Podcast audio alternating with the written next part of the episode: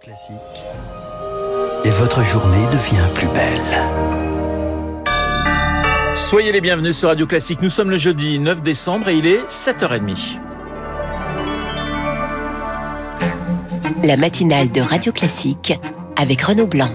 Et à 7h30, le journal nous est présenté par Charles Bonner. Bonjour Charles. Bonjour Renaud, bonjour à tous. À la une ce matin, pour enrayer la cinquième vague, un nouveau protocole entre en vigueur à l'école. Les enfants espéraient une semaine de vacances en plus. C'est raté. C'est le masque qui fait son retour ce matin dans les classes, dans les couloirs, mais aussi dans la cour de récréation. Et les règles à la cantine vont également évoluer, Augustin Lefebvre. Oui, plus question de se mélanger. On déjeune avec ses camarades de classe, si possible toujours à la même table, des tables qui sont désinfectées après chaque repas. Si l'établissement scolaire n'a pas assez de place, ces repas peuvent avoir lieu dans un gymnase ou une salle des fêtes. Cela demande un peu d'organisation. Ces règles s'appliqueront à partir de lundi. À partir d'aujourd'hui, retour du masque donc, mais aussi nouvelles consignes pour les cours de sport. Fini les sports collectifs de contact en intérieur. L'activité physique, c'est dehors. Évidemment, à cette période de l'année, les conditions météo ne sont pas les plus adaptées. Il pourra donc y avoir des activités en intérieur si elles sont de basse intensité avec port du masque et distanciation de 2 mètres, euh, par exemple art du cirque ou yoga. Enfin, si un professeur est absent, il n'est plus possible de répartir les élèves dans d'autres classes en attendant son retour ou son remplaçant, toujours pour éviter le brassage. Les précisions d'Augustin Lefebvre et le protocole de traçage de contact et d'isolement, lui, ne changent pas.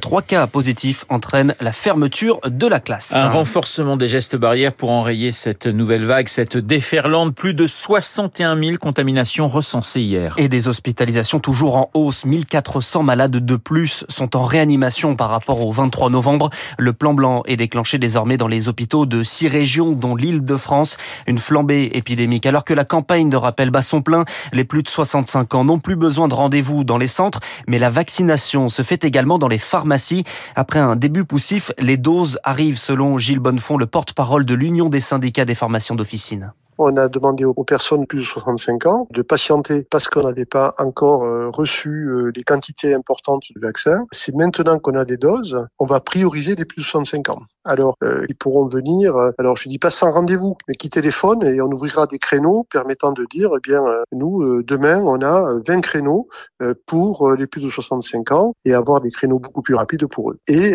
étaler des rendez-vous pour les personnes qui ont moins de 65 ans. Mais il faut absolument que les médecins et les infirmiers absorbe aussi une quantité de travail, sinon euh, ça va être compliqué. C'est donc la course à la troisième dose. La quatrième est déjà évoquée par le président du Conseil scientifique, Jean-François Delfrécy. Elle sera, je cite, probablement nécessaire face aux vagues épidémiques et face aux variants. Le nouveau venu Omicron est encore mal connu. Pfizer estime que son vaccin reste efficace contre lui après trois doses, mais le laboratoire met tout de même au point une nouvelle version adaptée et c'est une bonne nouvelle pour l'immunologue Eric Billy il va quand même falloir mettre à jour le vaccin parce qu'aujourd'hui, il faut quand même pas oublier que le vaccin est toujours fait sur la séquence de la spike euh, originelle. En quasiment deux ans, on a quand même eu, vu passer un certain nombre de variants. Moderna et Pfizer l'annonce a priori euh, pour euh, le mois de mars à peu près, ce qui est très bien. Il est possible qu'une certaine partie de la population peut-être passera une dose en version spike mise à jour, voire réellement utiliser cette version mise à jour pour aussi fortement effectivement vacciner les pays où il y a peu de vaccinations encore faites, de manière à ce que eux aient réellement un vaccin qui soit rapidement efficace contre le variant Omicron. Eric Billy, interrogé par Rémi Pfister. Vous écoutez Radio Classique, il est 7h33. La candidate du Parti Socialiste, Anne Hidalgo, propose l'organisation d'une primaire de la gauche. Un appel au rassemblement pour gouverner ensemble. La maire de Paris était l'invitée du journal de 20h de TF1 hier soir. L'occasion de constater qu'à ce stade, la gauche est loin derrière les candidats de droite, incapable de jouer sa place pour le deuxième tour. L'idée d'une primaire ne fait pas l'unanimité, refusée à ce stade par les Verts et les Insoumis. On était plutôt habitué aux allocutions pendant l'épidémie. Emmanuel Macron se plie à l'exercice de la conférence de presse cet après-midi à 16h.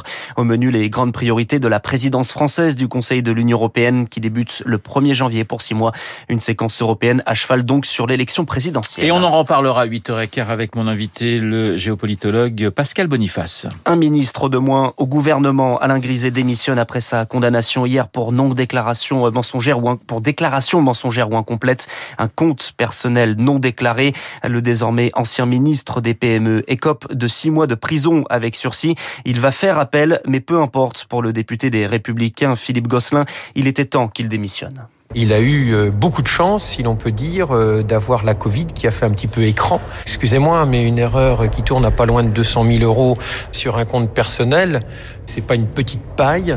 Euh, on a une majorité, un président qui parle d'exemplarité, qui cherche à redonner confiance dans la vie politique, dans la vie publique. Mais on devait quitter l'ancien monde pour arriver vers le nouveau monde.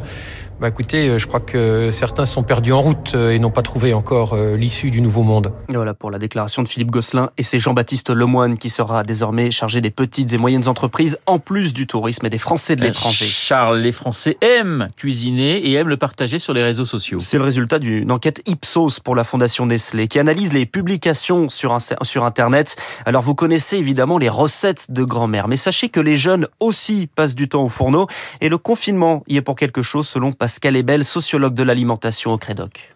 Ils ont eu du temps et ils étaient d'ailleurs beaucoup plus désœuvrés que les autres. Et comme ils ont appris des recettes avec des applications, avec tous les nouveaux outils, eh bien aujourd'hui ils sont encore euh, dans cette lancée de s'occuper en faisant la cuisine. C'est quelque chose qui permet de penser à autre chose en fait. Hein. C'est forcément meilleur parce qu'on l'a fait nous-mêmes. C'est quelque chose qui permet d'être dans cet effet un petit peu cabane, hein, où on se recroqueville, cet effet cocooning. Ça peut euh, petit à petit baisser un peu quand on aura une vie un peu moins anxieuse. Pascal Ebel interrogé par Eric Kioch. La commission de discipline de la Ligue de football professionnel, Charles, annonce euh, les sanctions après les violences lors du match entre Lyon et Marseille. C'était le 21 novembre dernier, un jet de bouteille sur Dimitri Payet et un match arrêté. Il sera rejoué de nouveau à Lyon, mais à huis clos cette fois-ci. L'Olympique lyonnais écope également d'une sanction sportive, un point de retrait au classement de la Ligue 1. Le président du club, Jean-Michel Aulas, dénonce une très lourde sanction. Le sport, le vrai et les clubs français reçus 2 sur 2 en Ligue des Champions. Après le PSG, Lille s'est qualifié hier soir battant 3-1 les Allemands de Wolfsburg.